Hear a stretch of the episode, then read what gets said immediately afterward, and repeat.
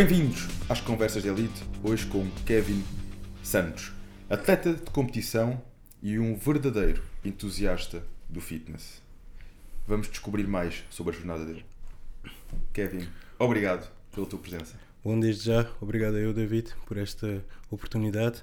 Depois de sentar aqui Tiago Guimarães e Ruizinho Ferreira, é uma cadeira de responsabilidade, não é?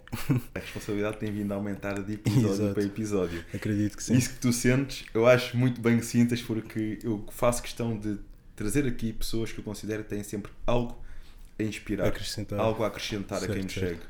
E, Certo. e tu tens, pelo teu percurso, pela tua devoção pelo desporto, Muito obrigado. já, já tínhamos aqui trocado algumas mensagens nas Uhum. redes sociais, já acompanhávamos o percurso um do outro e acho, acho sempre de valor pessoas que vivem este desporto, que querem levar este desporto mais longe, Uhum. sobretudo pelo estilo de vida, eh, por fazerem disto um estilo de vida e um, estilo de vida saudável que depois se culmina no trabalho que apresentamos em cima de um palco. Exato, Mas exato. deixo-te então aqui para partilhares um bocadinho como é que tudo isto começou. Bem, isto começou desde, desde Cabo Verde, porque eu sou cabo-verdiano, então, desde muito pequeno que o meu pai já, já treinava, não é? Eh, também sempre gostou desse, desse desporto. E ele levou lá para casa umas uns, na altura, uns DVDs do, do Dennis James e do, e do Ronnie Coleman. Então tinha um amigo, de vez em quando íamos lá, começávamos a ver aquilo, e o Dennis James naquela altura, não é? Estamos a ver aqui um, um bicho que o homem era e aquilo de certa forma me inspirava. Depois comecei mais por fora eh, a praticar eh, outdoor, né?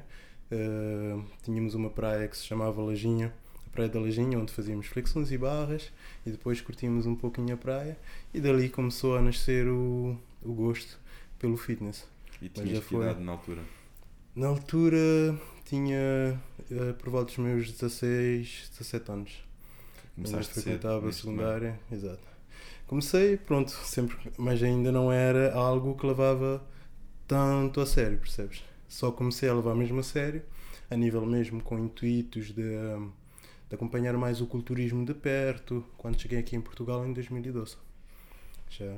E o que é que mais te impactou quando olhavas para personalidades como Ronnie Coleman, Dennis James? O que é que. Toda, toda aquela muscularidade, o volume, o, o treinamento, a rotina, não é? porque os DVDs de mostravam. deles. Exatamente. Mostravam o estilo de vida deles e foi algo que impactou. Mas digamos que só comecei a ter mais, eh, eh, mais gosto pelo desporto em si, o culturismo, quando cheguei aqui em Portugal que eu comecei a ter mais acesso não é? a outros, eh, a outros, eh, outros atletas, não é? porque ali ainda eh, tínhamos uma internet um pouco fraca, então quando cheguei aqui deparamos com outra realidade e comecei a conhecer muito mais, mais atletas, tanto americanos, portugueses, brasileiros, então também naquela altura quando estavam a surgir ainda mais com o Brasil, os canais, então foi dali que comecei a ganhar ainda mais o gosto pelo, pelo culturismo. E houve aqui outros atletas que te inspiraram neste caminho, que quando chegaste a Portugal, portugueses, brasileiros, que no fundo te ligaram mais e que te fizeram seguir em frente? Sim, sim, muitos, muitos.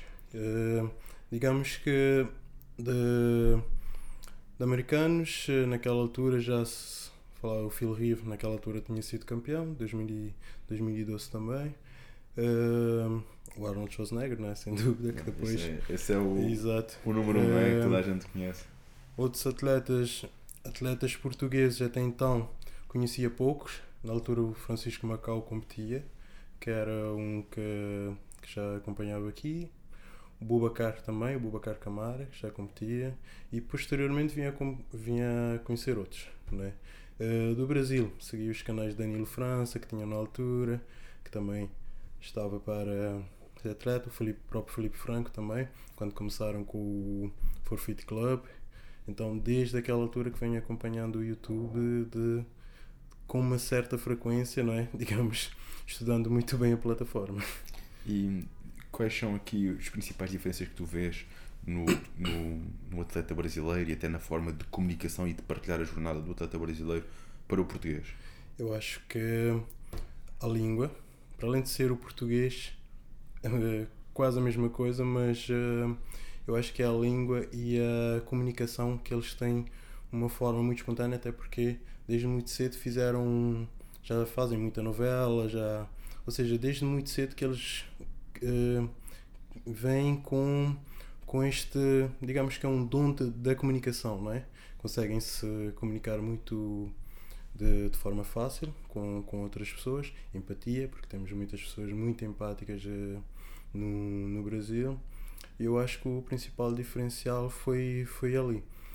Aqui o que eu vejo é que temos ainda um. somos um pouco conservadoristas, não é? então acaba por, acabamos por nos resguardar muito e isso que por um lado é bom, mas por outro lado acaba por retrair um pouco o processo, que já também já poderíamos estar muito à frente. Não é?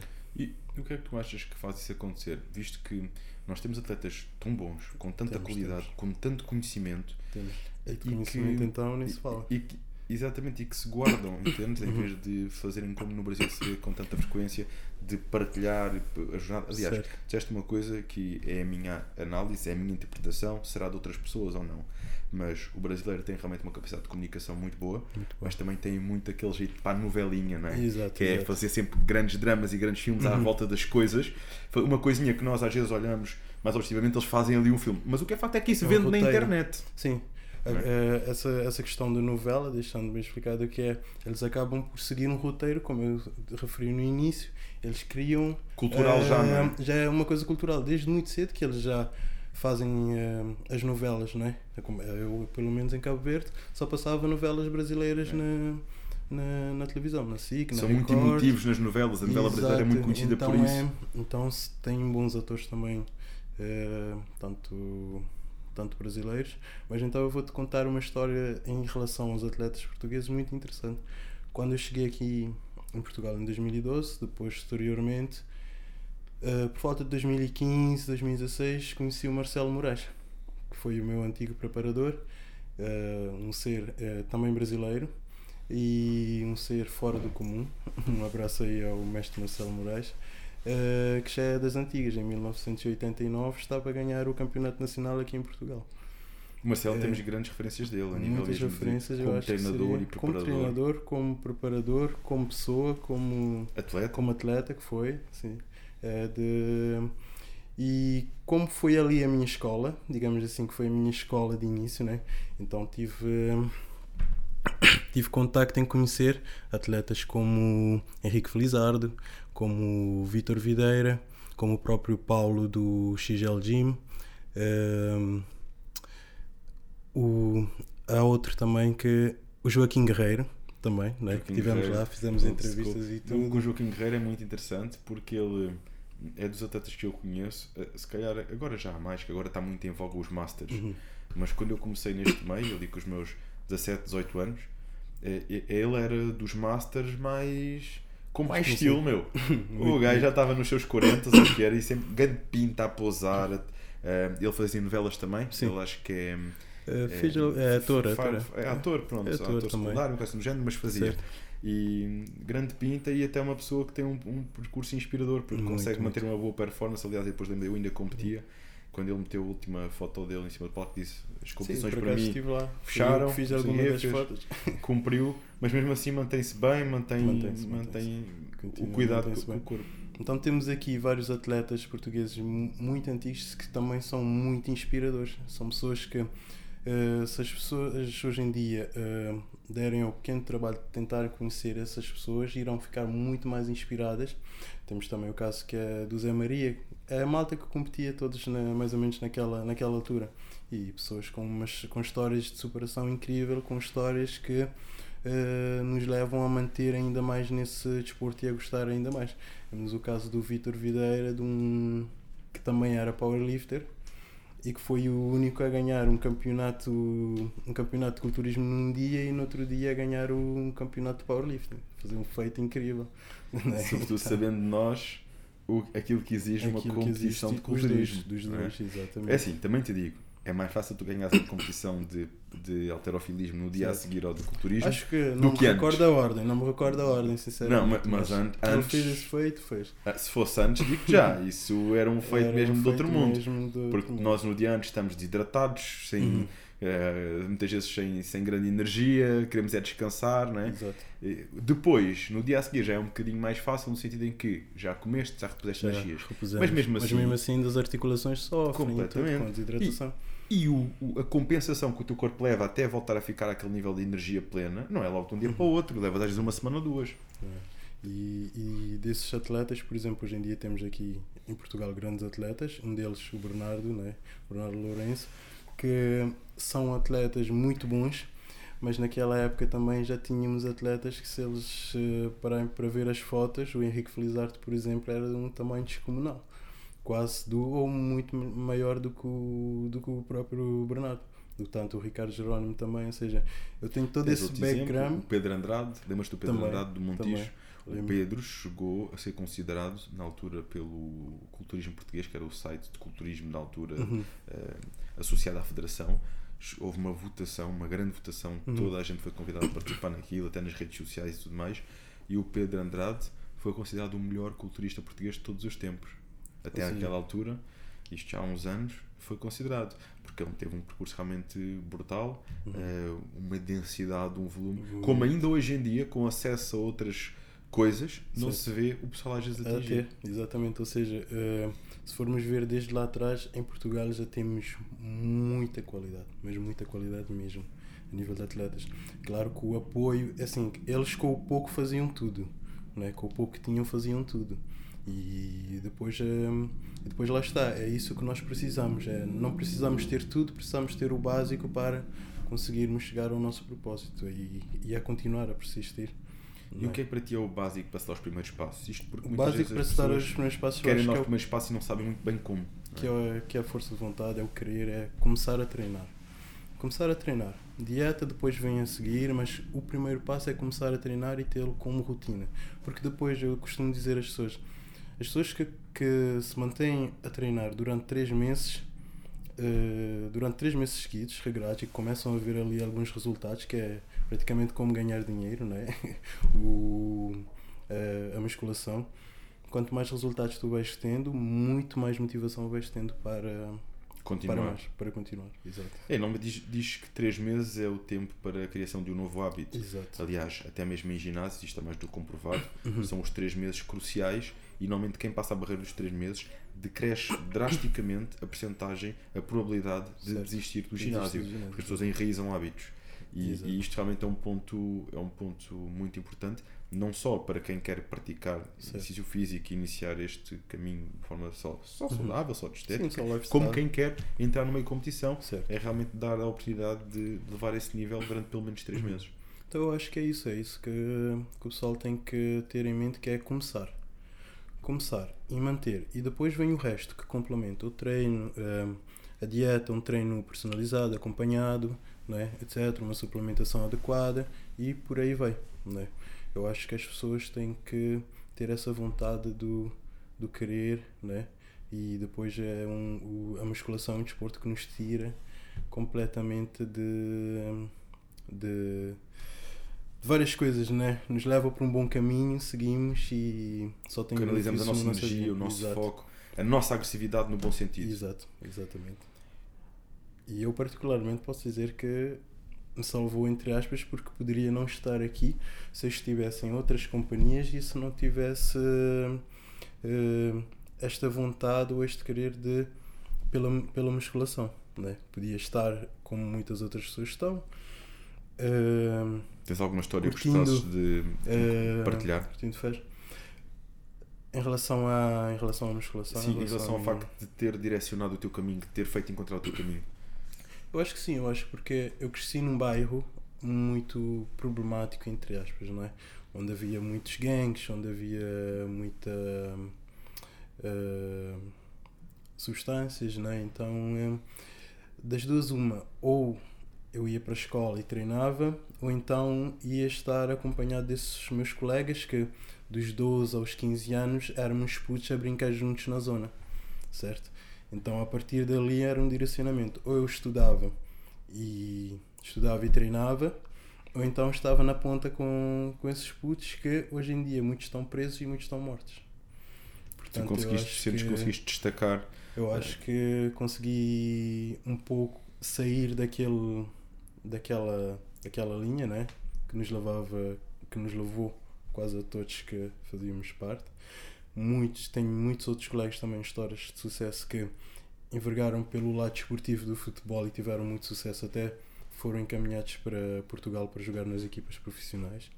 Então vivíamos ali onde ou tu seguias pelo lado do desporto ou então seguias pelo, pelo outro caminho, basicamente. Isso requer força psicológica, de caráter, Ok. porque é muito fácil nós, quando estamos envolvidos no meio, nos deixarmos ir por esse meio. Certo. Isto acontece também pessoas que vivem em contexto de que nascem em contexto Uhum. de empresários, de famílias empreendedores, naturalmente Certo. vão seguir esse rumo. certo. Mas por outro lado, quem nasce num contexto, como disseste, de bairro, a Uhum. tendência será dar-se com os amigos e com os colegas Claro. De- no contexto de bairro.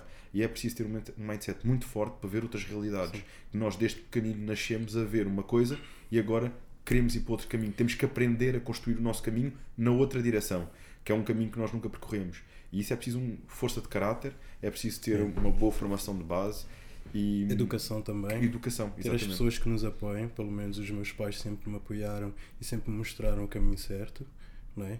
Eh, com aquela educação um pouco mais rígida, né? a levar umas, umas palmadas. Então, isso tudo fez com que eu não fosse para aquele caminho e que eu fosse para, para este. Não é?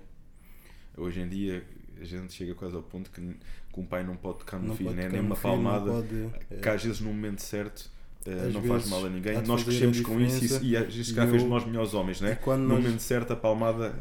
E quando nós amadurecemos, começamos a, começamos a, a ver realmente que fez toda a diferença. Quando começamos a ter eh, plena noção da, da realidade, do que, é que são, do que é que é o mundo, começamos realmente a dar valor principalmente à, à nossa família e aos nossos pais. Eu posso dizer que também é das coisas que eu sou mais grato e passei por momentos de também duros em que Uhum. não concordava e, e queria seguir outro caminho. Todos nós acho que nós, de alguma forma, né? mas hoje consigo olhar e perceber que eu também tive, tenho o privilégio de ter pais unidos, que me apoiaram, que, que à sua maneira passaram sempre a melhor educação, mas também uma educação de hum, vai e se bateres com a cabeça na parede a seguir vais crescer, vais aprender Exato. e vais Exato. deixar ir, entendes? Não ter Exato. aquele super proteção, Sim, sim, mas também. deixar-nos ir e, e, e crescer. E acho que isto, tanto, claro, sabes que tens o apoio deles, mas tens que fazer o teu caminho. Assim como também, se houver um momento de repreender, estão lá para repreender, mas se houver um momento para elogiar, estão lá para elogiar. E isto, eh, às vezes nas crianças, eh, não é? Cada criança que gosta de, levar- de ser repreendida, Eh, mas o que é facto é isto faz-nos perceber e faz-nos crescer, assim como também é importante elogiar, assim como também é importante tudo o resto.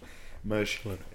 isto faz parte do nosso crescimento e eu acredito que é algo que até ajuda na formação enquanto homens. É? Hoje Acho em que dia sim. estamos numa sociedade tão protegida e que se protege tanto ehm, tudo e todos que hum, falta aqui um bocado daquele espaço para o crescimento e do corrermos riscos Exato. que temos que correr na nossa vida. Claro.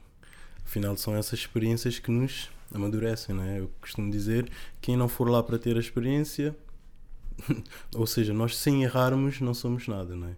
Sem errarmos não temos. eh, não evoluímos, não ganhamos experiência, não temos maturidade suficiente para. Então, hoje, se eu, se eu tenho a maturidade que eu tenho, se eu tenho a experiência que eu tenho, foi graças a tudo aquilo que eu passei, não é? Foi graças aos meus erros também. E isso tudo me envergou para que eu seguisse o caminho e ter os valores que eu tenho hoje. E o que é que achas que tem vindo também a construir eh, toda a popularidade que tens tido nas redes sociais, as pessoas que te seguem, que se sentem inspiradas Certo. pelo teu trabalho? O que é que achas que tem sido aqui o principal fator?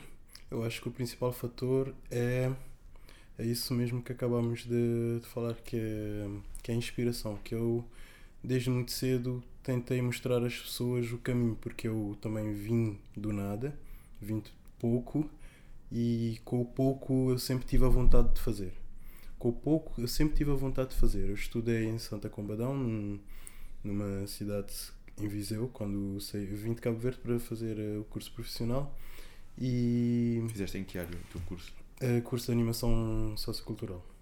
E Que agora A estás zona- a fazer para PT, né? estás a tirar a tua formação em personal trainer. eh, não, posteriormente fiz curso de eventos, relações públicas e marketing, depois marketing digital e só agora é que me despertou a vontade para fazer o curso de personal trainer. Ainda não acabei, estou, estou a terminar o curso interrompi, no, de verdade, interrompi o ano passado por, por conta de horários, conciliar horários com o trabalho, não estava a dar, então resolvi interromper e vou retornar agora este ano. Mas falando que, ou seja, desde Cabo Verde que não tinha muitas condições de ir, por exemplo, pagar um ginásio, mas ia fazer flexões e barras, desde quando eu estudava numa escola e eu vivia numa vila muito pequena que se chamava Cagida, então eu fiz, eh, tenho vídeos disso tudo, que eu fiz os meus próprios, eh, fiz os meus próprios pesos de cimento com, com ferro, depois fiz uma, os bancos de supino com, com madeira e até supino inclinado e tudo, tinha lá as minhas estratagemas, os, os halteres eram também de, de cimento e tudo. Eu fiz para poder treinar em casa uma vez que eu não tinha nem condições para pagar o ginásio e não tinha nem ginásio ao pé de, daquela, daquela vila onde eu, onde eu morava. Então, isso para dizer que sempre foi o meu querer, a minha força de vontade. Nunca tive muito, nunca tive. Quer dizer, já até passei por várias, por várias uh, provações, dificuldades, mas eu não gosto de mostrar este lado. Eu gosto de mostrar as pessoas. Uh, que com pouco conseguem conseguem ir além do seu ao seu propósito e não esperar as oportunidades chegarem, não, é irem atrás, é irem atrás, fazendo as coisas acontecerem. Eu acho que é essa inspiração que leva as pessoas a gostarem do meu trabalho, para além de toda para além de todo, toda a minha empatia como pessoa, principalmente pessoalmente, né? Que as pessoas que eu tenho ao meu redor e é essa energia que acaba por trazer todas as pessoas uh, do meu lado. Eu costumo dizer, não tenho seguidores, tenho ali amigos, né? pessoas com quem eu me dou, com quem eu me vejo todos os dias, com os que eu vejo pessoalmente, né? e trocamos essa, essa sinergia, né? essa energia boa, e aí é como eu gosto de receber as pessoas. De uma forma tu que... inspiras-nos e eles Exato. de uma forma inspiram-te a ti também pela boa energia que te, Exato, te fazem chegar. Exato. Qual é o teu propósito?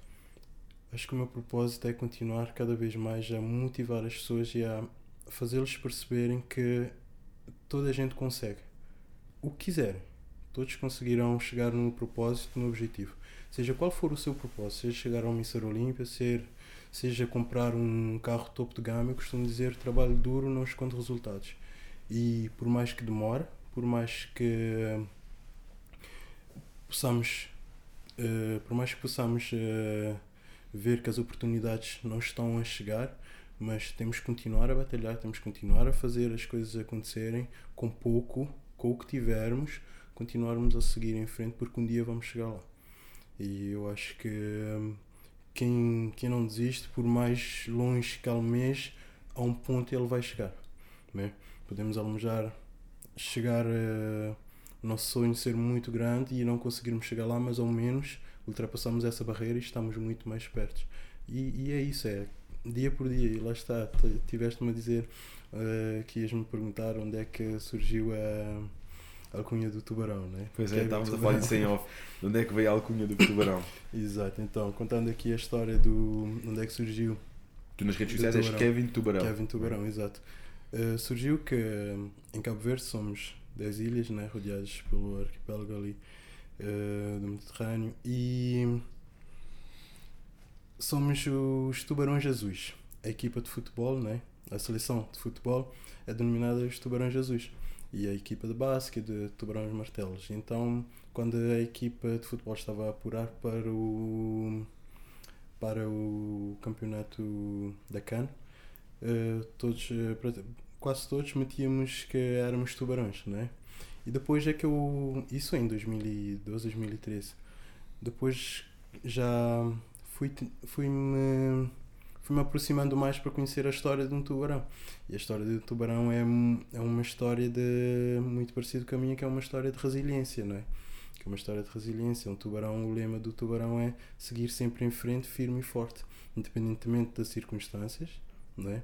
segue sempre em frente firme e forte.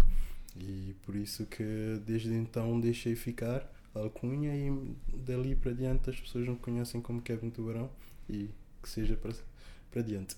Sabes que a malta às vezes tem, associa os tubarões a um animal, eh, um animal que, que, que, é capaz de atacar um humano, capaz de fazer mal a um humano, mas a realidade não é essa. A realidade não é essa, O, porque está o- no o seu tubarão não habitat. faz mal aos humanos, a Exato. não ser que os humanos o vão provocar, não é? Exato. Nos filmes há muito isto. Porque se tu estiveres ao lado de tubarões e não os provocares, não Exato. acontece Exato. nada. Aliás, o tubarão é um animal que passa aquela agressividade, mas passa a Uhum. agressividade no seu, eh, com o seu Da intuito defesa. natural, na sua defesa, e se for realmente atiçado. Porque senão o tubarão não faz mal ao humano, muito pelo contrário. E eu é como eu, né? não faço mal a ninguém. não fazes mal a ninguém, usas a tua Não, não. agressividade para as conquistas e para, Exato, e exato. para mostrares que com pouco se consegue construir muito, né? porque Certo. já percebi que a tua história vem muito daí. A tua história vem de, do desafio, da dificuldade e hoje tens conquistado tudo o que tens conquistado pelo teu esforço e pela tua dedicação. Exato. E, E, e muitas pessoas não entendem porque é que muitas vezes eu, eu fico tão grato pelas pequenas coisas que eu, que eu conquisto na minha vida. Eh, muitas pessoas não entendem a minha gratidão. Sou uma pessoa ambiciosa, mas não aquela pessoa muito ambiciosa porque eu sempre tive pouco. Então, um passo a mais que eu dei, eu já estou grato por tudo aquilo que eu, que eu consigo na minha vida. Percebe? Só o fato de eu, de, eu, de eu ser quem eu sou hoje, já sou muito grato. sempre ouvi dizer que a gratidão é um dos maiores aceleradores do sucesso. É. Quando nós somos Nós- gratos pelas primeiras conquistas, pelas pequenas conquistas que valorizamos, a seguir vem outra maior e maior e maior e maior. E são coisas que nós aprendemos na vida quando começamos a pôr isso em prática. Exato. Quando começamos a pôr a, a capacidade de agradecer em prática. E Agradecer. as pequenas As coisas. pequenas coisas. Porque até as grandes coisas, quando nós temos um grande objetivo, nós vamos atrás e alcançamos esse objetivo. Exato. A seguir, já está. Já está. Vamos querer outro. E Exato. vamos querer outro. E, e, e o, o engraçado disto é que tu encontras realmente a felicidade Uhum. quando tu segues o teu propósito, mas aprendes a valorizar a jornada. Ou, fe- ou seja, Exato. aprendes a valorizar as pequenas Exatamente. coisas todos os dias. Como por exemplo, dias. eu hoje consegui fechar mais um bom negócio, eu hoje Uhum. consegui fazer mais um bom podcast, hoje Exato. consegui fazer as minhas refeições certinhas, Certo. consegui fazer o meu treino e superei-me no treino. As pequenas, as coisinhas que a gente às vezes dá como automáticas e como É garantidas. verdade, é verdade. Então eu acho que esse é o ponto também, sermos sempre gratos àquilo que nós temos conquistado, seja uma pequena conquista, seja uma grande conquista, sermos sempre gratos, né? E a gratidão traz-te todo o resto que são as energias, que são as coisas boas que vão acontecendo na tua vida aos poucos. E não tenham pressa, tá bem? As coisas acontecem quando têm de acontecer Portanto, por isso é que agora também estou aqui. Portanto, é de agradecer aqui ao David e a toda a sua equipa por essa, por essa oportunidade. E é um reconhecimento merecido do teu trabalho. Claro, muito obrigado. É, começámos logo por falar disso, não é? Exato. que é por teres esta capacidade de trazer esta boa mensagem às pessoas que Uhum. estamos aqui hoje. E hum, isto leva-me também aqui a outra área que é a tua rotina, o teu percurso. Como é que é o teu dia a dia como atleta, não só como Uhum. alguém que eu sei que trabalha, que tem outros desafios para além da competição, mas Certo. também hum, da pessoa que faz a competição e que tem estes objetivos competitivos. A minha rotina acaba por ser eh, comum a todos os portugueses, né? ainda não vive- conseguimos viver disso, mas quem sabe um dia, por isso vamos trabalhar para lá chegar. Eh, acaba por ser trabalho, treino, eh, preparar as refeições e no outro dia seguimos e dar atenção à família também e portanto é aquela rotina um pouco monótona, não é? Mas que nos levará ao nosso, ao nosso objetivo final. E a nível da preparação das refeições, tu neste momento tens um plano de dieta, tens um, Sim, algo neste estruturado? momento, estou, neste momento estou a ser preparado agora pelo Ruben Garradas. Já tive um preparador no passado que foi o Marcelo Moraes. Posteriormente fui a outra prova, eh, minha primeira prova em 2019 eh, fiz sozinho a preparação. Depois parei, parei de treinar, parei tudo, foquei-me noutras áreas da minha vida que eu vi que estava a ficar um pouco mais, eh, mais para baixo e enquanto eu conseguia evoluir o meu físico, o meu outro lado eh, financeiro não estava a evoluir tanto, então tive que dar uma pausa e ter maturidade para pensar, ok, espera lá, eh, quero muito isto, mas também preciso disto, então deixa aqui equilibrar as coisas até me sentir preparado para dar um, um outro passo e assim conseguir dar um passo ainda maior. Então foi quando eu competi a primeira vez, parei, depois fiz algumas eh, fiz acompanhamento também com outras pessoas hum, e até que depois hum, neste ano 2000, depois tivemos a pandemia também neste ano 2021 2021 não, neste ano Dois. 2022 hum, virei a chavinha e disse não hum, eu preciso disto, preciso fazer disto para sair do estado em off que eu estive durante três anos. Uh, preciso fazer isto por mim. Preciso fazer isto para continuar o meu propósito que como atleta. Então eu, eu decidi fazer a preparação outra vez sozinho, que foi agora que fomos competir em Clássico Físico no Nacional da, da UABA. E eu decidi fazer esse percurso sozinho, como sempre, como eu já referi aqui, não tinha condições para pagar um preparador e nem para arcar com aquilo que um preparador me iria pedir para fazer. Pois, porque isso, então, é um ponto então- muito importante, Kevin. É que, Exato. E que o pessoal não tem noção. É que não é só ter condições para pagar um preparador. Um preparador. É para é, fazer aquilo que o preparador, fazer aquilo é que o preparador fazer. Exato. Pede para tu fazeres. Então, se tu não tens uh, condições para fazer o que um preparador está-te tá -te a pedir para tu fazeres, é melhor então nem fazeres uh, a preparação. Foca-te em ti, foca-te em ir fazendo o pouco que tu sabes, como eu já disse aqui, ir fazendo o básico, ir fazendo o pouco, até conseguires ter condições, como eu tenho agora, de uh, ter um preparador e conseguir arcar com aquilo que ele me, me pede para fazer. Não é?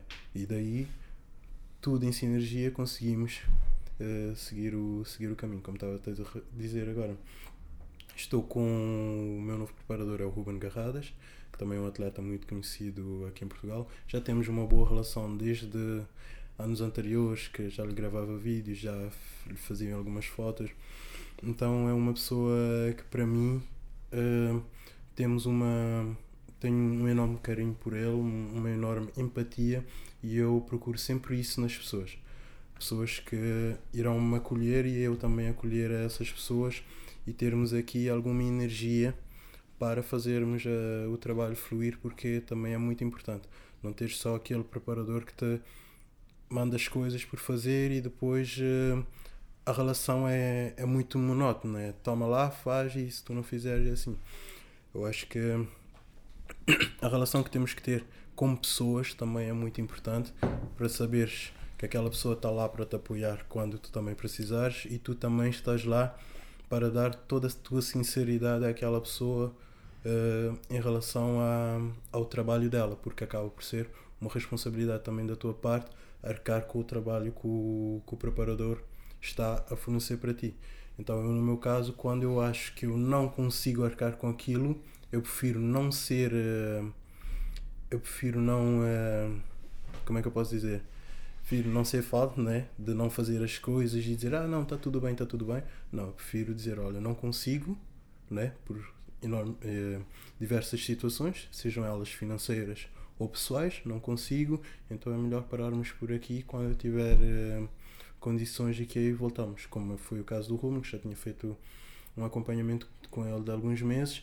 Posteriormente surgiu uma situação onde eu já não consegui arcar com, com os custos eu disse: Olha, mano, não vou conseguir agora.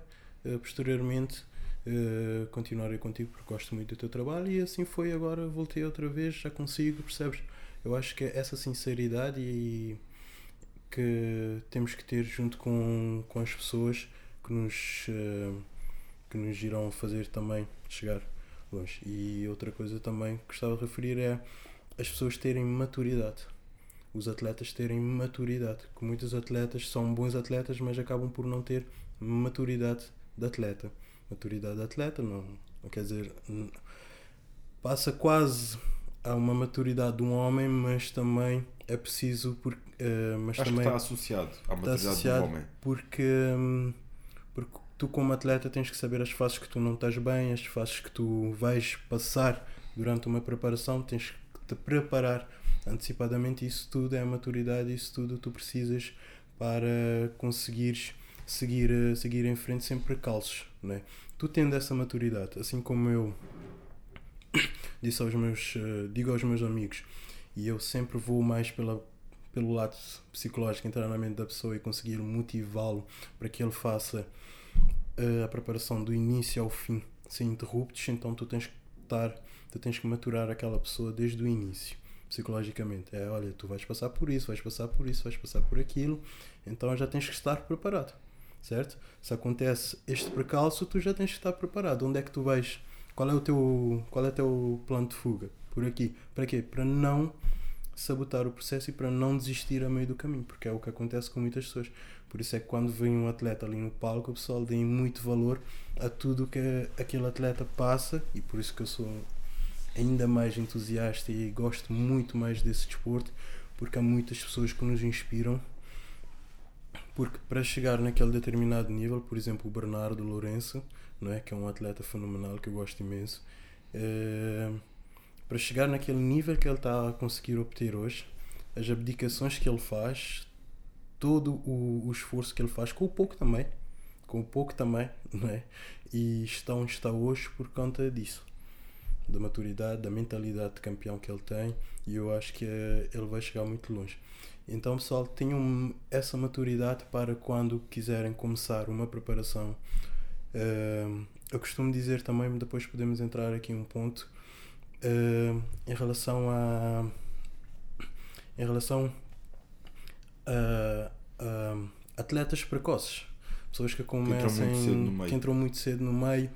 Qual é a minha opinião sobre isso? Porque eu tenho uma opinião muito diferente de muitas pessoas. Gostava de saber. Eu acho que em relação a isso, as pessoas que começam, claro, começam a, a treinar e depois querem competir depois de alguns meses de, de preparação, eu acho que é, um, que é algo muito bom para, para o desporto porque termos aquelas experiências nos engrandece como atleta. Por mais que as pessoas muitas das vezes criticam nas redes sociais, ah, o nível daquela competição não está boa, o nível daquilo não está bom. Claro, como pessoa que está a começar, não vai começar a competir na NPC, não é? Não vai competir, não vai começar, por exemplo, por exemplo, a, a competir no Nacional da UABA. Vai a um Spring Cup. Ou então vai a um da WNBF, que também é uma federação natural. natural, e a pessoa vai ganhar uma experiência sem fazer uso de recursos ergogénicos, vai tendo uma experiência de palco, que é muito importante, vai ter uma experiência de, de, de finalização, vai ter uma experiência de passar por aquele percurso. Então, eu particularmente tenho uma, tenho uma visão diferente. Eu acho que é bom para nós, porque engrandece mais o desporto, todas essas categorias e também, lá está, por isso é que também existem diversas categorias. Existe hoje a Men's Model, onde um rapaz que acabou de, de começar a competir, de, desculpe, de começar uh, a treinar com 5 meses, vê uns resultados e consegue ir a um Men's Model com. Uh, digamos os, com os padrões não são tão exigentes digamos os padrões assim. não são tão exigentes depois temos a Men's Physique depois temos a, o culturismo clássico depois temos o Classic Physique depois temos o, o culturismo open, né? Então todas essas categorias e também bikini, wellness, as categorias femininas, isso tudo faz com que a pessoa uh, tenha experiência de palco, tenha experiência de finalização, tenha experiência de competição, né? E temos que começar, temos que dar o primeiro passo para sabermos se é realmente aquilo que nós queremos, né? E então eu vejo muita, muitas pessoas a criticarem esses atletas o que eu acho completamente ridículo, porque ninguém começa lá em cima. Se nós repararmos, os campeões do Olímpia, os campeões que estão nos top 10 do Olímpia, todos começaram muito novos e uns físicos aí muito precoces também. Né? Então, se formos ver, não esperem estar prontos para. Porque, não, não esperem estar perfeitos para, porque se, se formos em busca sempre da perfeição para dar o primeiro passo, nunca vamos porque o culturismo é um desporto que infelizmente nem o Phil Heath nem o Ramon vão, ainda têm a perfeição né? portanto comecem a, comecem a estruturar tudo para darem o primeiro passo terem consciência que é o primeiro passo posteriormente Imagina que competes agora, depois daqui a um ano voltas a fazer outra prova e assim vais amadurecendo tanto o gosto pelo desporto como também a experiência que é estar em palco e também. Kevin, eu acho a tua, a tua visão disto muito interessante e, e, e o que é que pode ser aqui suscetível de algumas questões é tu puseste aqui bem claro a tua visão que é uh, quem está a começar uhum. eu incentivo a competir porque isto vai não só fazer com que a pessoa tenha ali uma evidência do seu trabalho certo. e perceber também se é aquilo que quer ou não okay. mas reforçaste logo a seguir e bem que é preciso perceber o nível das competições Claro, e ir fazendo este caminho. É? Começar com uma federação natural, depois Exato. começar com, com uma, com Com uma Spring um Cup. depois então pensar em provas diferentes, um campeonato Exato. nacional UABA UABA. ou então um NPC. Há um caminho. Há um é? caminho, Às vezes aqui a questão que eu acho que eh, cria ou dá a estas críticas, porque eu também in- incentivo isso. A malta se Uhum. gosta, desafiarem-se a competir.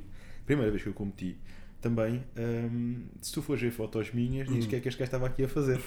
Mas foi uma experiência que me deu uma força e uma garra para me fazer continuar. Continuar. Vamos fazer continuar. Tinha 17 anos na minha primeira Exato. competição. Eh, e fui para lá com o que eu sabia, com o que eu estudava, com o que eu li na net. Na net, é? Com o que eu li na net. Pronto, era o arroz e o frango e eu. Um miúdo de 17 anos, o que é que sabe sobre isto, não é? Uhum. Pronto. E tomava whey na altura, só tomava whey e subi para cima do palco. E, e- mas isto fez-me, deu-me uma sede de eu quero ser melhor. Quer ser eu melhor. vi o nível daquela moto, eu quero ser melhor. Quero mais. Mas isto, na altura, aí está, encontrei-me na minha categoria. Uhum. Categoria Júnior iniciado. Iniciados. É a categoria base das bases. É. A questão aqui é quando a malta quer ir competir e Uhum. lançar-se logo para o pé dos tubarões Exato.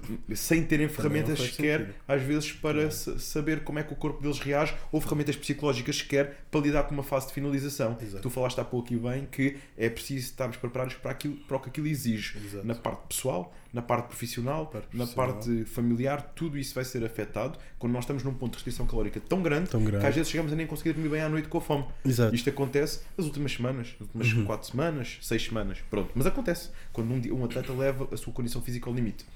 E eu sou apologista que sim, quer experimentar um desafio de competição, bora, mas em conjunto com o preparador, percebe qual a melhor prova para ti. Exato. Há muito, hoje em dia tu tens uh, uh, todo um percurso que podes fazer. Exato. E não quer dizer que uns sejam melhor que outros, quer dizer que são adequados para cada pessoa. Para Porque cada num campeonato natural, eles vão ser sempre naturais e vai ser Exato. sempre aquele nível. Claro que depois há escalas diferentes dentro daquele nível, com o tempo, a maturidade, a experiência Exato. do atleta.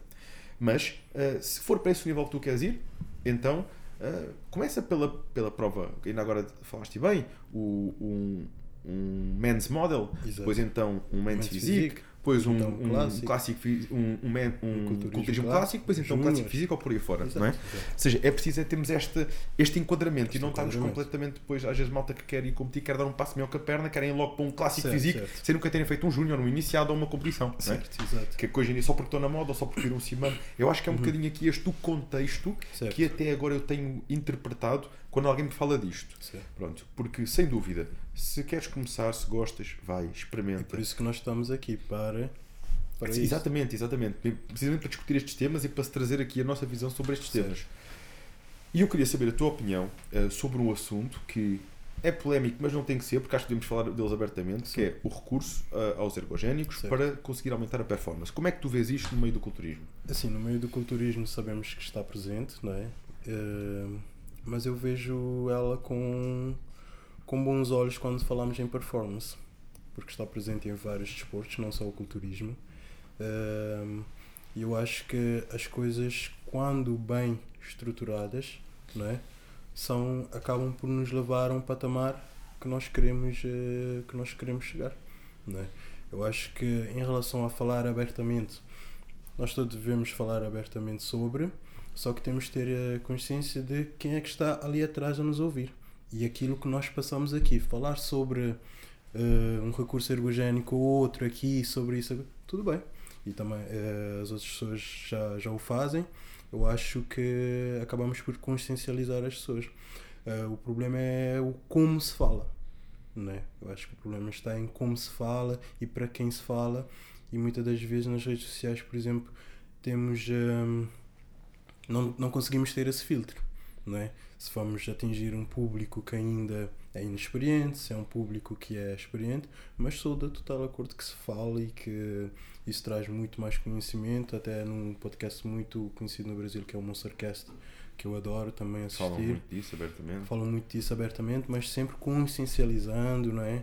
Sempre eh, levam, levam médicos, levam pessoas eh, que conhecem muito sobre o assunto, A que estudam dentro deste, disso, Kevin, deste assunto. no outro dia foi lá um médico hum, a esse podcast Uhum. e achei engraçado porque ele disse Quando, eles fazem sempre e tu reforçaste e é sempre a sublinhar numa, numa perspectiva de consciencializar. Chamam referências da área, pessoas com Certo. experiência, para falar da experiência deles Sim. ou de como é que eles veem aquilo. não para incentivar ninguém a nada. Exato, exato. E, e ele disse que uh, perguntaram se ele prescrevia para a família a utilização de anabolizantes. Uhum. Ele disse: sim, sim. O meu avô toma anabolizantes. O meu Uhum. avô tem 90, uma coisa assim do Uhum. género, tem 90 e de 3 em 3 semanas ele vai fazer um DECA de farmácia. Certo. Pronto. Isto porquê? Porque na realidade o Realidade. DECA de farmácia é feito para aumentar É a um densidade medicamento. mineral óssea, massa Na re- muscular e tudo Exato. mais. Ele é médico, consegue receitar aquilo. Ele diz: ele já me vem perguntar, quando começa a ver ali falta uma ou duas semanas, já me vem perguntar: oh, quando é que eu vou outra vez fazer Quando é que aquela vitamina? vitamina? Aquela vitamina. Não, não, vovô, isto não é vitamina. Isto é, isto é, É mesmo do bom.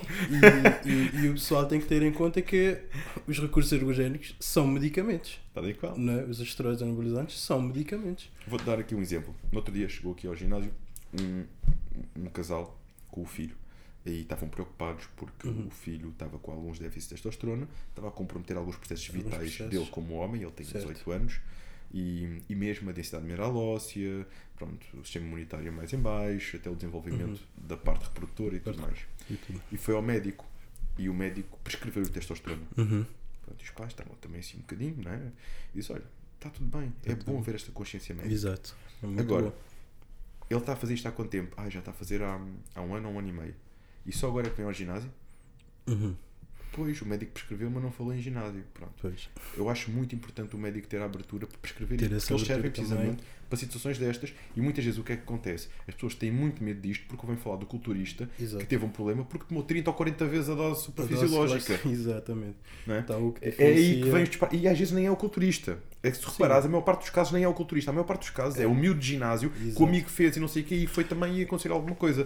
Porque o culturista, para aumentar a sua performance, sabe que o tem que fazer com inteligência, para poder fazer durante muitos anos. Exato, para ter uma carreira. Tal e não qual. é à toa que a maioria das pessoas que mais ouvimos falar que são abusers nem competem. Tal e qual. Não é? Tal e qual. Nem competem e, não, e, e os que são abusers e competem têm uma carreira muito, muito curta. Mas isto para concluir, ele então, eh, eu disse aos pais realmente que acho que deviam estar tranquilos com isso, até porque a dosagem que ele estava a fazer era uma dosagem super adequada, era uma dosagem Certo. tipo anti-aging, TRT, pronto, se bem que na casa dele não é anti-aging, é, é com outros fins, mas que há muita gente com 40 anos a fazer, ou 50, Fazer, cada vez mais, numa perspectiva de anti-aging, não é? Porque nós sabemos que o sistema hormonal, com o decréscimo do sistema hormonal, com o tempo. envelhecemos. Exato. E é precisamente contrariando isso, na, na altura certa, no momento certo, que nos permite manter um aspecto jovem durante muitos anos. Certo. E disse só aqui uma coisa que realmente faz confusão. É, Não porque é que o médico não disse física. logo, olha, primeira coisa a fazer, entra Uhum. num ginásio e vamos começar a conciliar isso com esta parte. Certo. Porque tu começaste este episódio por dizer uma coisa que eu concordo, sublinho plenamente. Aliás, tenho vários vídeos meus a falar deste assunto. David, muitas vezes perguntam-me, das putas que mais recebo nas redes sociais, o que é que eu posso fazer para aumentar a testosterona, para aumentar a força, para hum, acentuar até mesmo às vezes traços masculinos, confiança e tudo mais.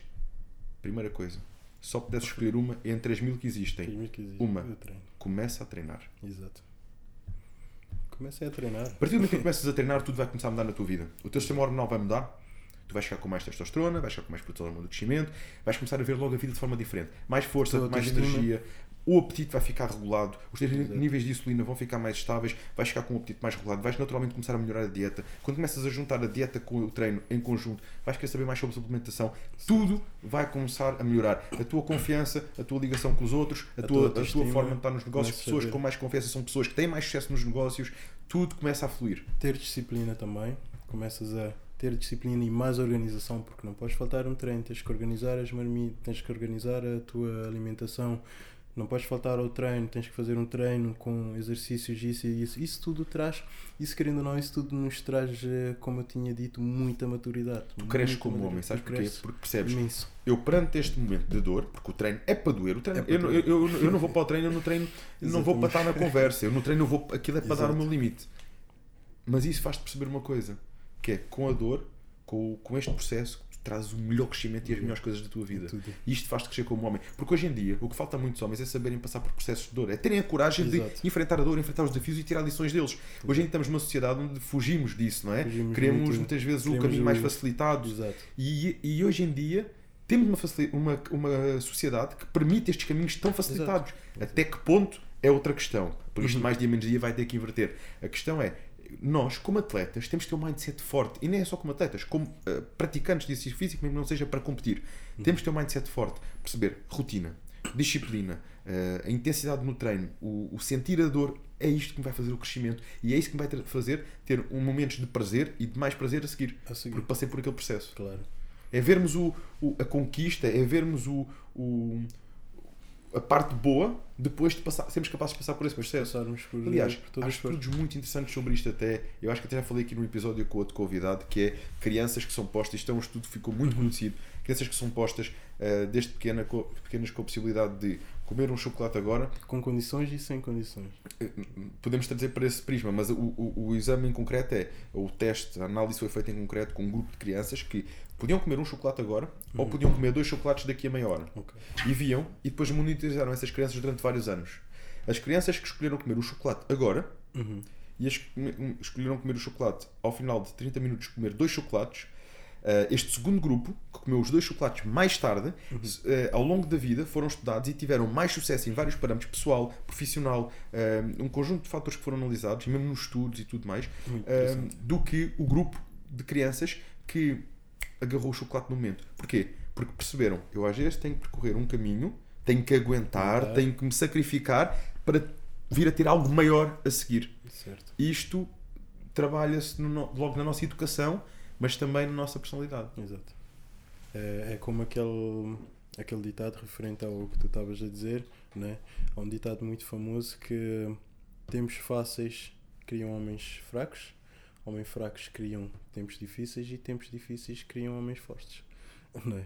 É muito um pouco por ali, nós temos que agarrar muito nessas dificuldades para continuarmos em frente. Para... E ainda te digo outro, que é tempos difíceis eh, não duram para sempre, Não, mas homens fortes duram para sempre. homens duram para sempre. Porque tu fica, porquê? Porque tu formas uma personalidade, tu Exato. formas o teu caráter. E isso tu não tiras. Tu quando passas por um tempo difícil, quando passas por dificuldades, tu tens que formar o teu caráter, tu a seguir não vais ficar mole, tu a seguir vais continuar com aquele caráter, vais saber Uhum. dar valor. Tu, por exemplo, neste momento tens mais condições e se calhar mais oportunidades, ma- acesso a mais coisas do que tinhas quando eras mais novo, Certo. mas continuas a manter o teu caráter de trabalhar, de lutar, porque passaste por tempos difíceis. E Exato. por isso, tempos difíceis não duram para sempre. Mas o homem que se tornou duro nesses Exato. tempos difíceis vai durar para sempre. Isso Essa tudo mentalidade. Traz, isso tudo traz caráter, valores e é isso que eu gosto de levar para a minha vida. É, são os meus valores, o meu caráter, eh, ter, eh, continuar a fazer o bem. Continuar a fazer o bem. Quero me tornar uma pessoa melhor a cada dia. Esse é o meu, esse é o meu lema. É continuar a, passo a passo, com os meus valores, com o meu, com o meu caráter, me tornar cada dia uma pessoa melhor. É isso que é, na minha vida é o que eu, é o que eu almejo. Tornar-me alguém melhor a cada dia. Kevin, e conta-me agora aqui um bocadinho como é que é também a tua parte do treino, a tua rotina de treino, como é que distribuis atualmente? Em relação ao, ao meu treino, eu sou uma pessoa que sempre gostei de treinar muito pesado. Com, com, cargas, com cargas pesadas, claro que sempre priorizando uma boa, uma boa técnica, porque a técnica não se discute, pessoal. a carga pode-se até se discutir, mas a técnica não se discute. Em, relação, em relação ao treino, agora estamos a utilizar um pouco também os métodos de cluster sets e progressão de, com progressão de carga. Faço. Queres explicar um bocadinho desses métodos de cluster set, como é que tu fazes para quem está a começar e quer experimentar um novo método? Eh, Eu neste momento não, não é ainda um, um método que eu esteja muito à vontade porque foi-me passado agora, É recente. então, então é recente.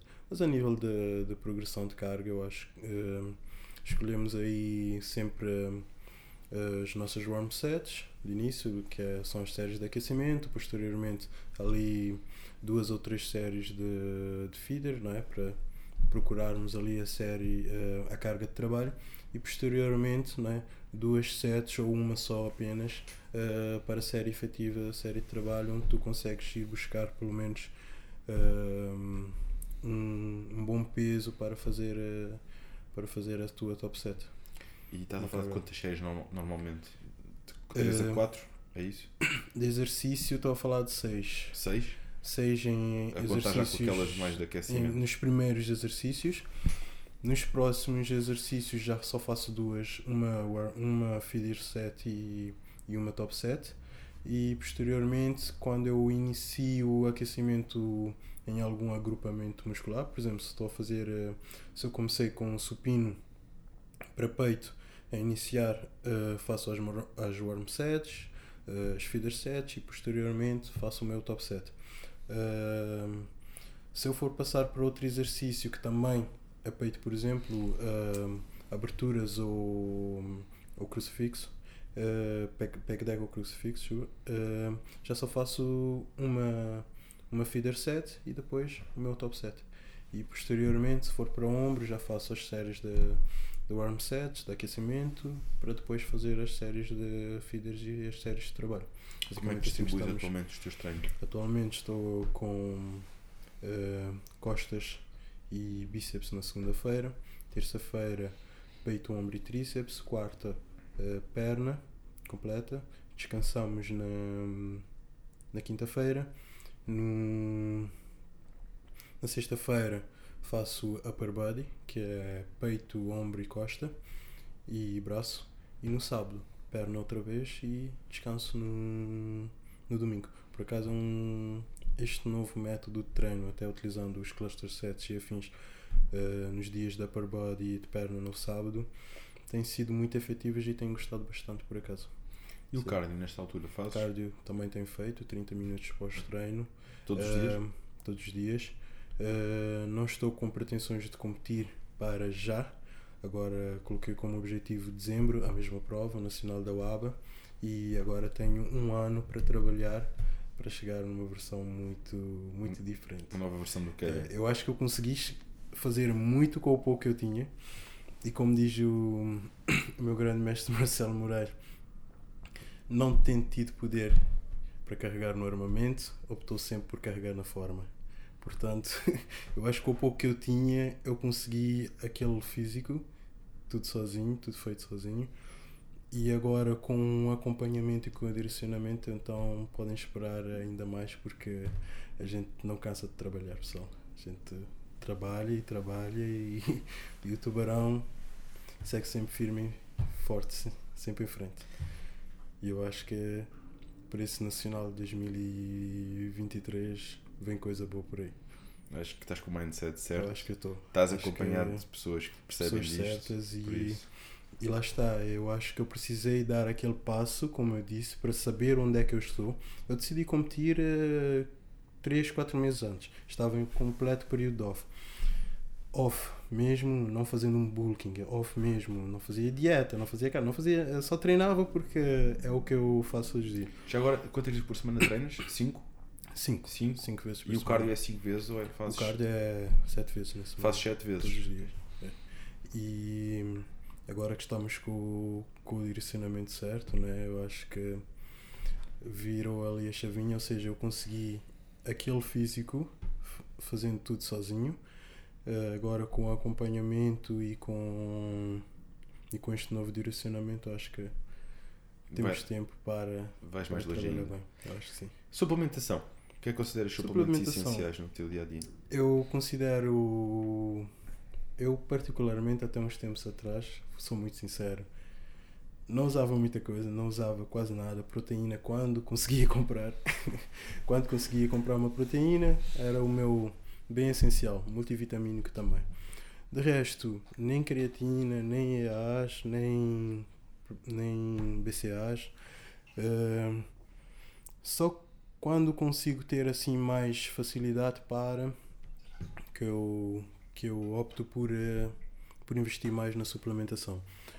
Hoje em dia estamos a investir mais, tenho os EAs, o ômega 3, tenho uh, probióticos também é algo que eu gosto muito de usar, principalmente pela flora intestinal, que para mim uh, sempre gostei de comer, então sempre tive um probleminha ali, né? Uh, Proteína, mas respondendo à tua pergunta, o que eu acho essencial que a pessoa tem que ter na sua suplementação é uma boa proteína, creatina e um multivitamínico. Penso que para conseguirmos bater as proteínas diárias, às vezes uma suplementação é muito prática. A creatina também vai te ajudar muito no treino, na tua produção de carga. E um multivitamínico para tu conseguires manter né, o teu sistema imunitário forte para aguentar as pancadas. Então acho que é o básico dos básicos se a pessoa não tiver condições para mais. Se tu tiveres condições para mais, investe em tudo o que há no mercado, que há boa suplementação e cada coisinha faz toda a diferença. Como, É, todos como- chumados e depois fazem o bolo final. em é? sinergia, Sinergia. tudo, conseguimos, eh, conseguimos ótimos resultados. Né? Na alimentação, há bocado começámos a falar, mas depois acabaste por não especificar a tua rotina, por exemplo, nesta fase. O que é que é o teu plano alimentar diário O meu atualmente? plano alimentar diário, hoje em dia faço três refeições de, de arroz e frango e outra de papa de arroz com proteína e iogurte grego, mamão e ananás. Basicamente bem simples, né? Prático. Acho que é prático. Quatro refeições, Quatro refeições diárias. quatro refeições diárias, Ok. que ele me estipulou para, E não tomas esta fase. nenhum batido ao deitar ou pós-treino? Não, não, só tenho a proteína, Uh, junto, uh, junto com a junto com a farinha de arroz. Também é uma refeição muito boa. E, e refeição livre, tens atualmente? Refeição livre tenho tido uma, Uma por semana? uma por semana. É aí que gosta E- gente de sair um bocadinho. Antigamente era mais. Hoje em dia já não. Hoje em dia se eu for a um bom sushi, sim, eu aproveito. Mas antigamente, esquece, antigamente já fiz 5 menus, já comi 5 menus de uma vez toda. 5 menus, mas é 5 menus inteiros. É o hambúrguer, a batata, a nugget e tudo. E é tudo. Era naquela fase que eu estava mesmo. Isto tem a ver também com a restrição calórica que nós estamos a passar. Não é? Se nós estivermos Uhum. com um plano de dieta mais estável, temos Uhum. uma fase de off, eh, ganhar massa muscular com qualidade, um plano Certo. de dieta limpo, mas estável.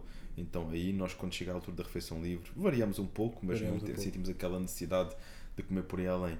Agora, quando tu estás em longos meses de dieta restrita, ah, quando chega a hora da refeição livre, aquilo sabe pela vida. E co- comes, o, come- comes o, o teu menu e o dos outros. Hoje em dia, um, dois hambúrgueres, tô, dou-me por satisfeito, um bom sushi, uma boa pizza, eh, mas eh, já não já não faço aqueles que eu fazia antigamente, porque antigamente eu comia, mas comia de forma a ter que logo que ir dormir a seguir. porque Se conseguisses. daqui o pico de insulina e eu já não queria fazer mais nada. Ah, ficavas sonolento. Ficava Sim, que às vezes a gente, já. eh, depois de uma refeição livre, logo sou um bichinho, sou um bichinho para comer muito, muito bom.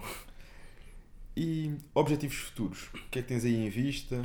Objetivos futuros tenho em vista uh, terminar o treino de personal trainer agora neste, neste ano próximo e como atleta ir galgando as competições para um dia chegar no Procart em Classic Physique.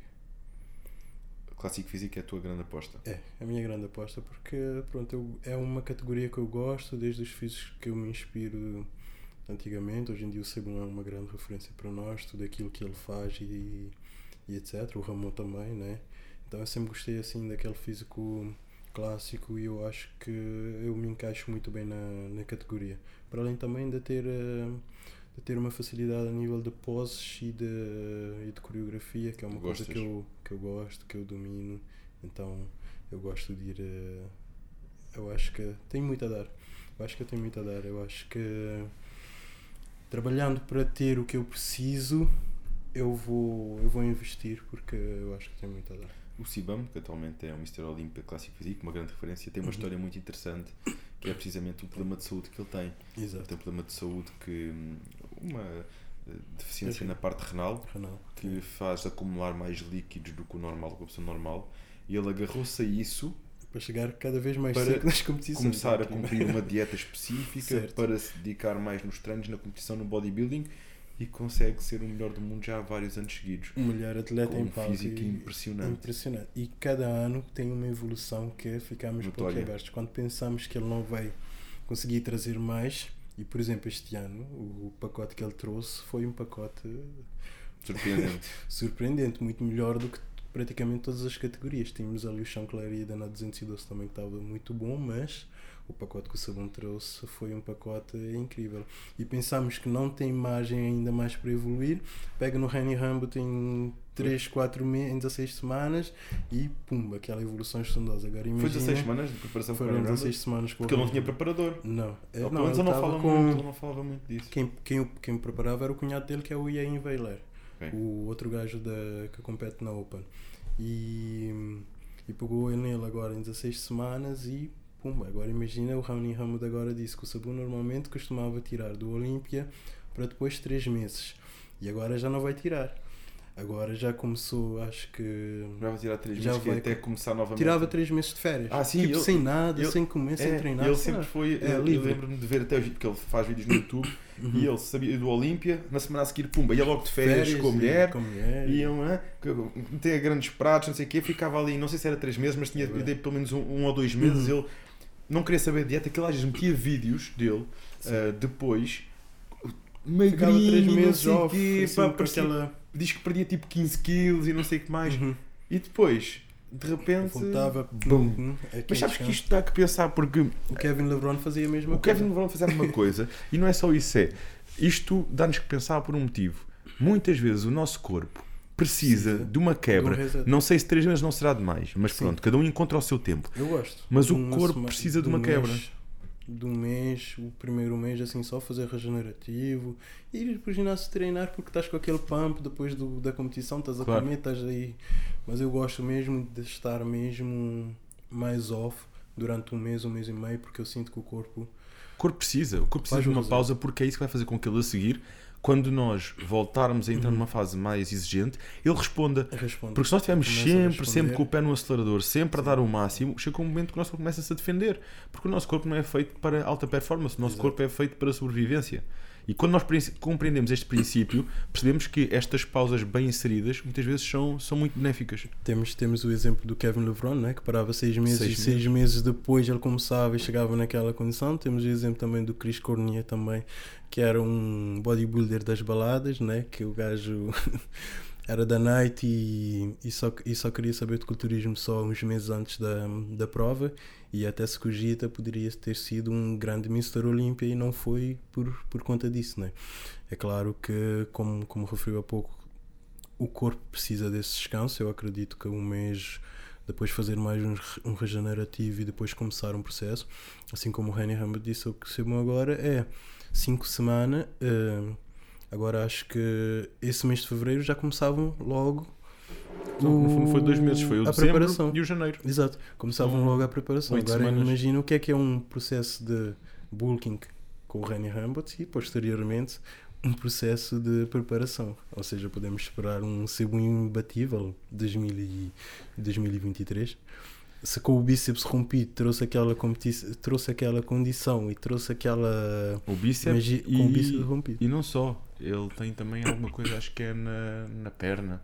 Tem ali Ah, o, o reto femoral também é rompido, femoral. mas já há bastante tempo. Sim, mas isto o quê? Porque ele sabe pousar tão bem, ele sabe pousar, tão bem defender os pontos de, dele Encaixa que não são tão fortes e evidenciar os fortes que ele acaba por ter ali com aquele estilo, com aquela confiança. Ele só para cima do palco como se já tivesse ganho aquilo. Exato. Então aquele double twist que ele e o Ramon fizeram, que é uma pose também que eu gosto muito, aquele double twist foi uma coisa espetacular. Esse Olímpia realmente foi um Olímpia muito. E eu sou uma pessoa, pronto, já acompanho o. Olímpia desde 2012, 2013. Culturismo nacional, então nem se fala, que tenho referências e que já conheço. Do culturismo, para teres noção, já acompanho o culturismo desde 2013, 2014. 2015, quando houve o Nacional, onde o Edgar Gomes foi campeão, que também já, já cá esteve. Rui Nascimento. Grande episódio esse com o Edgar. É, muito bom.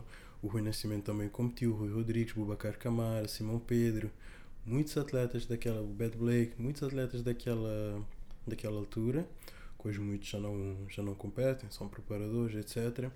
E, e daí em diante o culturismo português tem vindo a ter um, um acréscimo muito grande e, e com a chegada da UABA e da NPC deu-se ainda o boom aqui, aqui em Portugal, para além do glamour todo que é competir no Casino de Estoril, se Sim. tu lá estiveste comigo, mas e nós sabemos o que é que, o que, é que aquela prova é. É, não um nível completamente é um diferente. nível completamente diferente. É um glamour que tu te sentes. ah, assim como eu costumo dizer, tipo, fui competir, fiquei em sexto lugar, mas tipo. Sentiste vitorioso saí, pelo saí caminho que vitorioso pelo caminho que eu fiz, pela evolução que eu tive. E o mais importante, ter a minha família ali, ao público, ali no público. A minha mãe, os meus, eh, os meus amigos, a minha irmã, ter eh, os meus amigos do ginásio que foram lá me ver, percebes? Então, e depois a seguir de sair da prova, ter as pessoas lá todas para me abraçarem. Eu me senti campeão, percebes? Eu me senti campeão de todo o trajeto que eles sabem que eu passei com aquilo que eu fiz para lá chegar. Então eu acho que essa, é isso que também as pessoas acabam por se ligarem muito a mim, porque eles veem que eu não, eu não me dou por vencido, com o pouco eu consigo fazer muito e sou sempre muito resiliente naquilo que eu me proponho a fazer. E com isso eu consigo trazer a energia das pessoas para, para perto de mim e muitas das pessoas se identificam porque é a realidade. Muitas pessoas não têm condições para, para o fazer, não é? E eu, mesmo sem condições, consigo pôr-me à prova para, para, para fazê-lo. E ter ali toda a minha família, digo sinceramente que foi das melhores coisas que podia ter acontecido. Ter ali os meus amigos que sempre estão lá para me apoiar e eu acho que é muito isso, né? Fazemos por nós, mas também fazemos para inspirar os outros, fazemos para mostrar aos outros que também é possível. Independentemente se ficaste em primeiro, segundo, terceiro, quarto, sexto lugar, como foi o meu caso, mas senti-me, lá está, é das é, as pequenas coisas que eu fico grato. Não que eu não queira ser campeão, eu quero ser campeão e eu vou trabalhar para ser campeão. Mas eu fico grato por ter saído de um estado de office e chegado naquele físico. Para ti foi uma, uma vitória e, uma e muitas pessoas não, não conseguem entender, estás a perceber? E, e, muitas das vezes as pessoas tipo, ficam, como é que aquele gajo tipo, está feliz, está contente e continua com essa energia boa, uh, se ficou em sexto lugar ou, ou se não. Mano, eu já consegui muito só de ter ali chegado. A minha finalização não correu como como eu pretendia, mas são estas. Eu não vou ficar aqui a colocar a culpa na finalização. Não vou começar a colocar a culpa porque eu tive, porque eu fiz a preparação em menos tempo e deveria ter mais semanas para. Não, eu consegui. Independentemente de qualquer coisa. Agora, imagina daqui mais um ano se eu continuar nesta. Imagina daqui mais dois anos se eu continuar nesta pegada, nesta mentalidade. Percebes? Então é isso. Eu acho que é continuarmos, é continuarmos, é continuarmos. Cuidado, um dia chegamos. Agora estou com 29. 29, tens ainda muita margem. Ainda tenho, ainda tenho muito, muita lenha para queimar. Kevin, estamos a chegar ao final da nossa conversa e gostava de saber quais são as mensagens que recebes nas redes sociais com mais frequência, que mais te inspiram e até alguma história que gostasse aqui também de partilhar para quem nos está a ouvir e está a seguir este episódio. Uh, mais histórias que de perguntas é assim são sempre aquelas perguntinhas perguntas básicas que mas uh, uma, pergunta que também me fazem muito é essa questão que eu acabei de responder é como é que eu consigo me manter focado como é que eu consigo me manter com, com essa mentalidade positiva eu acho que eu acho que isso faz total diferença. É termos uma mentalidade positiva, pensarmos positivos e isso acaba por atrair tudo o que é bom ao nosso redor. Né? Eu sou uma pessoa, dizem que eu sou muito calmo. Eu sou muito calmo, simplesmente procuro a minha paz, procuro tudo aquilo que tira a minha paz. Eu eu ponho de lado aquilo que me perturba e que eu sei que me pode dar problemas ou aquele caminho que não é correto para mim. Eu não vou por aí, eu vou por aqui porque é o melhor caminho para mim. Eu atraio sempre coisas boas para coisas boas para a minha vida com com esse, com essa forma de pensar. Eu acho que as pessoas deveriam começar também por repensar isso também, que é o pensamento positivo, ou aquilo que tu pensas, assim como eu estou aqui agora a pensar que daqui a um ano as coisas vão correr bem e eu sei que vão correr bem porque eu vou trabalhar para, já é meio caminho andado, porque eu já estou a pensar positivo para que as coisas aconteçam como têm de acontecer, como eu almejo que aconteçam. E tu, quando tu tens essa energia positiva, tu consegues atrair tudo o que é bom para a tua vida. Percebes? Há muitas pessoas que reclamam de problemas. Ah, tem isso, tem aquele outro está sempre a acontecer os problemas com os outros. Epá, esse problema está sempre a acontecer comigo. O que é que se passa? O que é que se Porque passa? estão focadas nisso, não é? Rep Mas também repensa, acontece o oposto se focas no resto. Repensa as tuas atitudes. Repensa as tuas atitudes. Repensa aquilo que tu tens feito. Repensa aquilo que tu tens uh, pensado. Né? E começa a pensar mais positivo, começa a pensar mais em ti, começa a fazer uma introspecção sobre a tua pessoa, aquilo que tu almejas, aquilo que tu queres ser, né? Isso tudo faz total diferença na nossa vida, que é termos a, a, a capacidade de pensarmos e atrair as coisas. Eu acho que é, é, o, é, o, é um diferencial enorme que faz na nossa vida. As pessoas que são muito estressadas, são muito isso. Procurem ajuda para se acalmarem. Procurem. Hoje em dia, não, não tenho a pessoas a passar por depressão e que eu, que eu já ajudei muito com, com a musculação, graças a Deus, estás a perceber?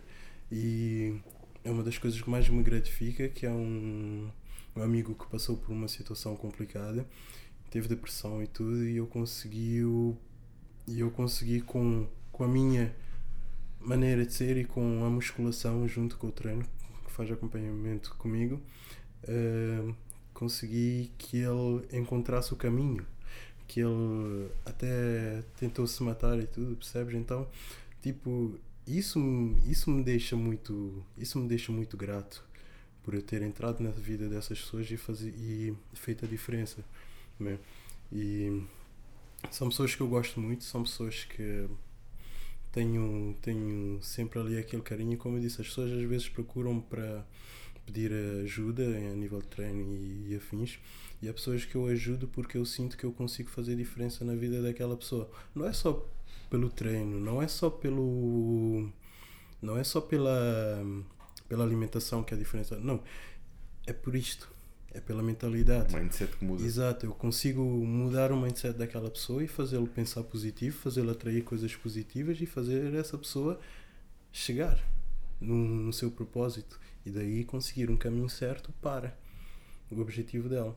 Eu acho que faz um total diferencial. É algo que, se nós começarmos mais com essa onda de positividade, é uma energia que nós vamos conseguir trazer para a nossa vida, sem dúvida. Onde é que as pessoas te podem encontrar, Kevin? As pessoas podem me encontrar nas minhas redes sociais, na rua, quando me virem na rua, pessoal, estejam à vontade para falar comigo, uh, nos campeonatos, estou sempre, estou sempre por lá. Uh, nas redes sociais, Kevin Tubarão, no Facebook, Kevin Santos Tubarão, mas já não, já não utilizo muito. No ginásio, hoje em dia, treino no Empire Fitness em Massamá, também podem me lá encontrar. E eu acho que é isso. Temos uh, sempre que tiverem a oportunidade, estarei sempre receptivo. Porque eu sou uma pessoa que gosto muito de fazer amigos, né? Eu, em todos os campeonatos, uma coisa interessante também para dizer aqui, quando vocês virem o vosso atleta português, pessoal, nos campeonatos, pedem para tirar uma foto. Eu sei que vocês os admirem por todo, por todo o percurso. Não se acanhem, não se. Eu vou dar um exemplo muito engraçado do Bernardo, que o Bernardo é um gajo muito. é, uma pessoa muito humilde, muito, muito simples, muito tranquilo, muito, muito respeitoso. Uh, e o gajo todo grande e as pessoas e nós estávamos juntos aqui no, no último nacional que ele competiu uh, fomos aí beber um café a descer as pessoas passavam todos com aquele olhar de admiração. Pá, é o Bernardo o gajo tal e tal. As pessoas não, não chegam não chegam para tirar uma foto para dizer parabéns Bernardo aqui percebes? Parece que está com medo. Não pessoal ele não morde. Ele não morde nós não mordemos né? Então uh, quando tiverem uma pessoa que vocês admirem, vamos começar a fazer essa onda de começar a reconhecer o que é nosso. Começar a dar os parabéns, começar a, a tirar uma foto, a fazer aquele reconhecimento que fazemos com os famosos quando vêm do Brasil. Por exemplo, Felipe Franco esteve aqui, fez uma grande fila, eu também estive lá para, para o ver e para o, para o cumprimentar. Então vamos fazer ao nosso. Eu tenho fotos com, com o Nelson Rodrigues, com o Nelson. Com o Nelson. Eh, com Nelson, Nelson Lopes. Nelson Lopes. Com, com os dois e sempre que encontrou os dois no, no campeonato, em todos os campeonatos, vamos lá tirar uma foto. Eu já tenho não sei quantas fotos com eles, mas uh, é uma coisa que eu gosto sempre de fazer porque acaba por engrandecer o atleta, acabo por uh, mostrar que ele está a fazer diferença na minha vida. Com, todo, com basicamente todos os atletas que, que eu me identifico, claro, que eu conheço, que eu sigo, que eu me inspiro na sua história de vida. Uh, Nelson Lopes, o Helder Azevedo, o Bernardo, o, o, o próprio João Dias também, que, é o, que hoje em dia está mais preparador, mas ou seja, são pessoas só que nos inspiram de certa forma e acho que uh, merecem todo o nosso reconhecimento. Falaste aqui de um ponto que é importante, que é precisamente esse. Muitas vezes vê um atleta do Brasil, vê um atleta estrangeiro, todos querem tirar uma foto com ele uhum. e, e às vezes temos só que ver temos aqui em Portugal atletas com tanto potencial. Eu, e que já tive, eu, eu, posso dizer que eu acho que isso está a mudar, aliás, eu tenho, tenho sentido muito isso, reconhecimento e até uhum. às vezes em alguns sítios, o pessoal que vê, que sabe que compete, ou até mesmo pelos podcasts, as pessoas uhum. começam a, ver, a, ter esta, esta ligação com o fitness e vão e perguntam e querem saber, mas eu percebo que ainda há um grande caminho que nós que nós temos a Temos que- fazer, temos que termos, realmente termos à vontade né, de Certo. perguntar e isto é, não é só para enaltecer um atleta, é para enaltecer o fitness. Uhum. O fitness, Pessoas têm feito a diferença no fitness e acho que é tão bom nós termos essa consideração pelos outros e claro que também gostamos que o tenham connosco. Eh, mais do que o atleta brasileiro é valorizarmos o que é nosso. Claro. E nós também, atletas, não é? Temos que também Estar receptivos sair, a isso. estarmos receptivos, nós atletas portugueses, estarmos receptivos a receber o público, porque é o público também que faz toda a diferença no nosso percurso como atleta. São pessoas que nós inspiramos e que ao mesmo tempo, se formos pensar a nível de retorno, é o público que nos dará algum retorno, seja seja ela a nível de patrocínio, seja ela de, a nível de reconhecimento nas redes sociais, é o público. Portanto, o nós também atletas temos que ser receptivos e sermos empáticos para com as pessoas. E eu costumo dizer, independentemente de como a tua finalização está a correr, nós todos sabemos que é um pouco chato aquela altura em que cortamos os carboidratos, estamos com algumas substâncias que nos fazem eh, ter algumas alterações, nós todos sabemos como é que aquilo eh, como é que aquilo não corre muitas vezes muito bem. Mas eu acho que a energia que essas pessoas nos trazem tem de nos de, de certa forma nos motivar a que nós lhes entreguemos também uma energia positiva, uma energia boa, uma empatia. Né? Eu acho que faz toda Claro que. Tem que haver receptividade diferença. de ambas as partes. Não é? Exatamente. Kevin, uma última mensagem a quem nos está a seguir. Don't give up, não desistem pessoal, continuem a trabalhar duro, continuem a fazer por vocês, continuem sempre em frente, tenham resiliência, tenham eh, sempre o vosso caminho bem traçado, porque um dia vocês continuam a chegar. Dreams do come true. Sonhos tornam-se realidade. Kevin Santos, também conhecido por Kevin Tubarão, podem acompanhar a jornada dele nas redes sociais. Deixem-se inspirar por esta história de superação, por alguém que começou com pouco e conseguiu construir o que tem hoje e continua sempre a batalhar para chegar cada vez mais longe. Vamos continuar a fazer esta mensagem chegar a cada vez mais pessoas. Temos feito isto, temos feito isto bem e estamos a fazê-lo de forma natural e de forma tão fluida porque vocês se identificam, porque vocês têm sugerido, vocês são parte daquilo que estamos a construir. Vêm novidades em relação ao podcast, vêm novidades em grande, porque aquilo que estamos a fazer é único, é diferenciador e isso acontece porque vocês estão desse lado e têm estado sempre desse lado. Conto convosco. Conta connosco.